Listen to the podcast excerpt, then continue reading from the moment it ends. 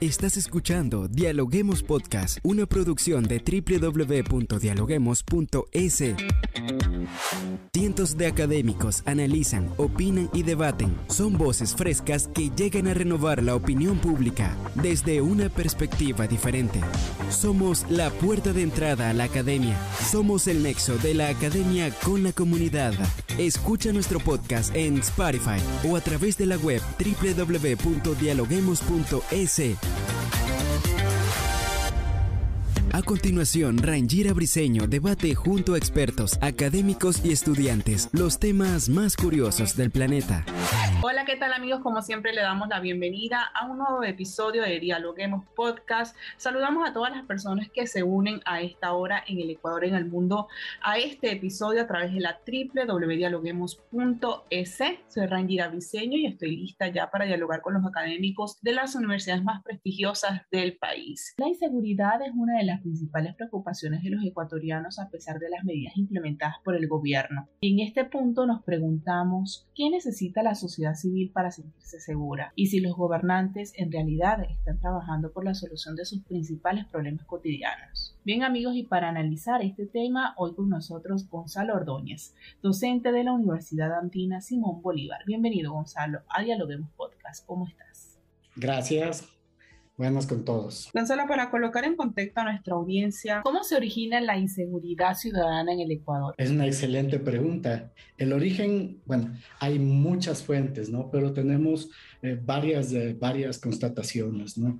Um, esto, esto comienza, esto comienza obviamente con la expansión de los carteles, etcétera, etcétera, ¿no? Pero interiormente, lo más importante, una explicación fundamental para todos es la relación entre el sistema político y la violencia. El sistema político es una eh, fuente fundamental de violencia en general. ¿Por qué?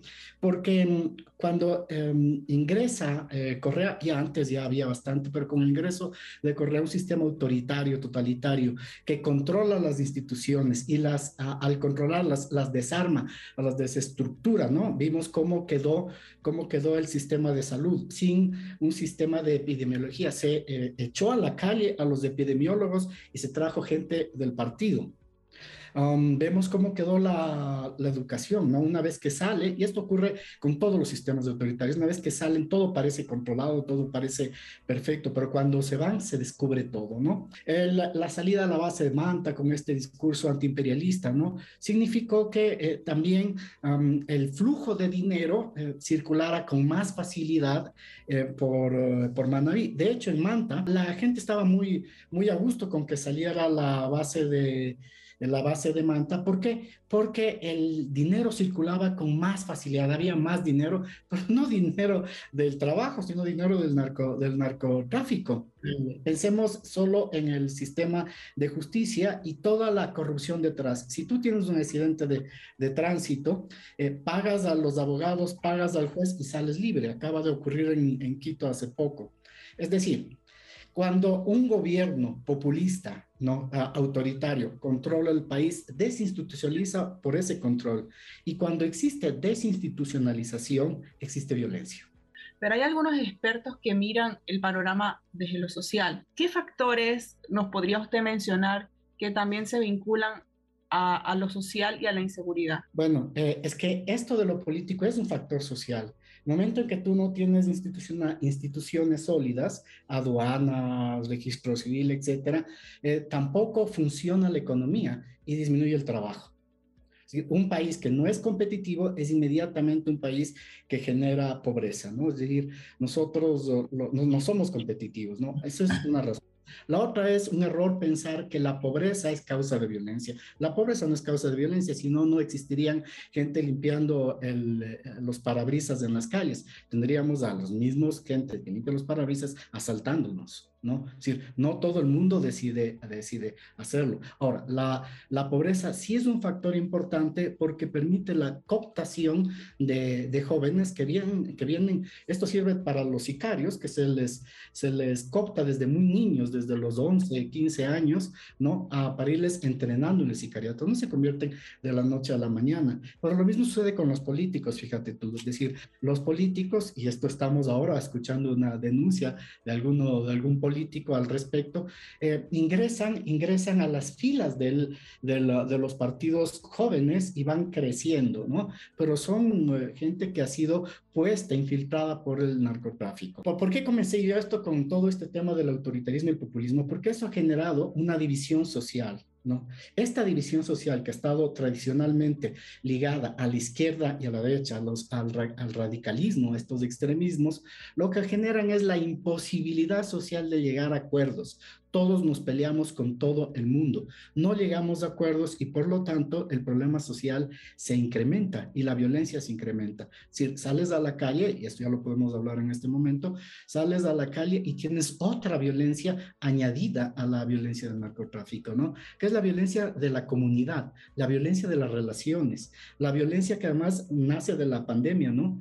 Estamos furiosos con, los políticos, furiosos con el vecino, estamos enojados Recientemente hicieron una reunión, ¿verdad?, para abordar lo que es el tema de la seguridad, donde está el presidente y estuvieron algunos alcaldes.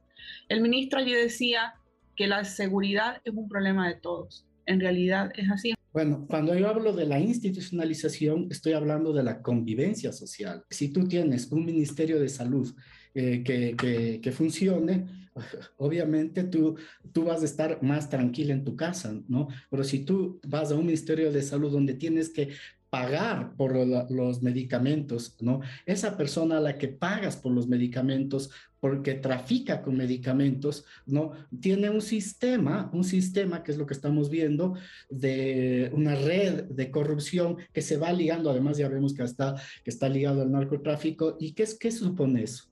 Supone violencia, pues. Si no tenemos eh, instituciones, eh, instituciones sólidas que protejan a los niños, ¿no? ¿Qué es lo que tenemos? ¿sí? el material para el tráfico, para los sicarios, para la violencia. Decir, la institución es social, las instituciones son formadas por las democracias para nuestra protección. Cuando los eh, sistemas radicales dicen, hay que, hay que acabar con este sistema, esto es una porquería, todo, ¿no? Efectivamente las cosas están muy mal, pero nos dejan la capacidad de de las convenciones, es decir, pedimos que se caiga todo, pues nos quedamos desprotegidos porque nos quedamos sin instituciones que justamente nos protegen en democracia. Y lo que ahora estamos escuchando de los líderes, ¿no? De los líderes es el fin de la democracia. Esto no sirve para nada. Perfecto. Esto no sirve para nada, pero ¿cuál es la solución? A eso va. Vemos que Ecuador, bueno, como bien lo hemos venido analizando, está el tema del narcotráfico, del sicariato, y todo esto ha crecido en los últimos años exponencialmente. Pero, ¿cuáles serían, según su visión, las soluciones al tema de seguridad. El fenómeno del narcotráfico debe enfrentarse de manera global, regional. No es posible para nosotros solos, es imposible. Necesitamos afrontar con um, leyes eh, regionales, con mecanismos de regulación. O sea, hay mucho trabajo que hacer al respecto y eso es urgente, eso es, es correcto. Pero también ha señalado algo que, es eh, fundamental y que ya lo había planteado, ¿no? Que es esta idea de la, de la comunidad. Em, eh, ahí, hay, ahí hay una responsabilidad de los gobiernos locales que es muy importante. Los gobiernos locales pueden hacer mucho por la seguridad, ¿no? Hay muchas formas de hacerlo, ¿no? Uno es la regulación del espacio público que no tenemos. Piensa solo en el, nosotros tenemos acá el corredor, este corredor vial para los ciclistas que cruza por la avenida Amazonas y, realmente cruza la, la, ciudad, ¿no? Es eh, extremadamente seguro, te saca de los, de la, del apretujamiento del, del, transporte público, ¿no? Por lo tanto, te da menores posibilidades de ser, de ser asaltado, ¿no? Y eso está ahí votado, no hay una planificación para unir todos estos carriles y dotarles de, de independencia de la circulación vehicular, ¿no? Los, oh, eh, mira tú que los los agentes de tránsito, que les llaman asistentes de semáforo, me parece bastante, bastante adecuado, están en los semáforos mientras se invaden las vías por motociclistas, ¿no? Eh, los los agentes motorizados pasan, serpentean, lo cual es ilegal, entre los automóviles y no miran a las personas que estamos, porque estamos, eh, con los celulares, que es una de las causas más fuertes de tránsito. No, no estamos funcionando en la convivencia. Y pensemos en algo, la, ahora hay una especie de, de, de pandemia de la irresponsabilidad ciudadana que se parquea en la segunda y tercera fila en las, en las calles. Nos parqueamos con el descaro más grande y no nos importa que nos pite cualquiera. Entonces, una sociedad así es muy difícil generar el, la protección que necesitamos. Necesitamos amor, necesitamos eh, este afecto, este amor humano por cuidarnos. Desde la comunidad, ¿cómo combatir la inseguridad? Necesitamos educarnos para esto, dejar, dejar, uh, dejar las posiciones radicales, extremas, necesitamos presionar por la convivencia y por los acuerdos. Si, si, no, si seguimos en, estas, en esta polarización, solo somos sujetos de manipulación y no vemos lo que están haciendo. Mira tú lo que acaba de hacer la alcaldesa Cintia Viteri, ¿no? Es irresponsable, insensible, insensible, vergonzoso, ¿no? Traer, eh, deberían, debería pagar ella la gasolina, por lo menos, ¿no? ¿Qué es lo que, qué es lo que, está, qué es lo que está haciendo? Es está echando echando por la borda la, el respeto a, a todos los muertos por la violencia. Gonzalo, y en este punto, ya que nos habla de la alcaldesa Cintia Viteri, ella ha propuesto que los ciudadanos porten armas. ¿Cómo lo ve usted? Eh, es, otra, es otra responsabilidad. Yo escribí un artículo sobre, sobre las armas, eh, donde, eh, donde los países que han aprobado el porte de armas, el uso de armas, lo que se han incrementado son suicidios. Las, esas armas justamente han, han provocado muertes en los propios domicilios donde, donde se han utilizado para defenderse y obvia, hay algo que es muy simple, ¿no? En un sistema tan corrupto, ¿quiénes van a aportar armas legalmente?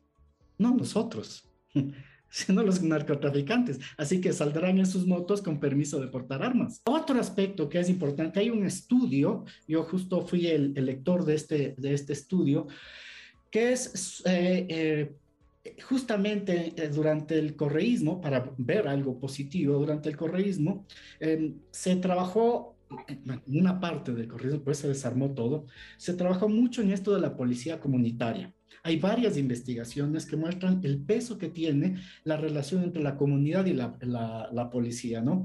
Pensémoslo de esta manera más, eh, más coloquial, ¿no? La, la vecina, el vecino, ¿no? Chismosos, siempre saben todo lo que pasa en el barrio, ¿no? Y ellos son nuestros primeros vigilantes. Pero ¿qué pasa cuando informamos eso a la policía y la policía dice es que no, no, no me corresponde, eso es otra zona, es que no sé qué hacer, ¿sí? No tenemos sistemas de gestión de relación con la comunidad, de vigilancia, de, de recolección y análisis de la información para que el barrio, es decir, la policía, la policía del barrio debe conocer a su barrio. Es decir, mira, ahí está, estos señores se cambiaron nuevos, son, vienen, eh, se cambiaron recientemente, esta, este, este local está en peligro. Es decir, conoce a la comunidad y la comunidad le informa. Hay otro tema que es la intervención del, del municipio en, eh, en ciertas zonas. Hay zonas son, nosotros tenemos unos miradores, unos espacios para mirar la ciudad impresionantes, unos barrios antiguos, ¿no? ¿Qué nos cuesta intervenir esa zona? Que el municipio ponga, auspicie locales comerciales, iluminación, que pase, que coordinen con la policía, ¿no? Para que eh, generar turismo, generar desarrollo económico y por lo tanto generar sociedad. Es importante la información mutua de la policía a la ciudadanía y de la ciudadanía a la policía. Mejorar los canales de comunicación, primer paso. Segundo paso, mejorar la, mejorar la, la comunicación en la familia. La pandemia nos sirvió para mucho, pero ahora que salimos nuevo a las calles, estamos, estamos violentos. Y esto es importante, ¿no? Es decir, generar el respeto en nuestras familias, ceder en las calles. Hay un efecto psicológico, de, de psicología social, que nos impide hacer algo hasta que otro lo hace.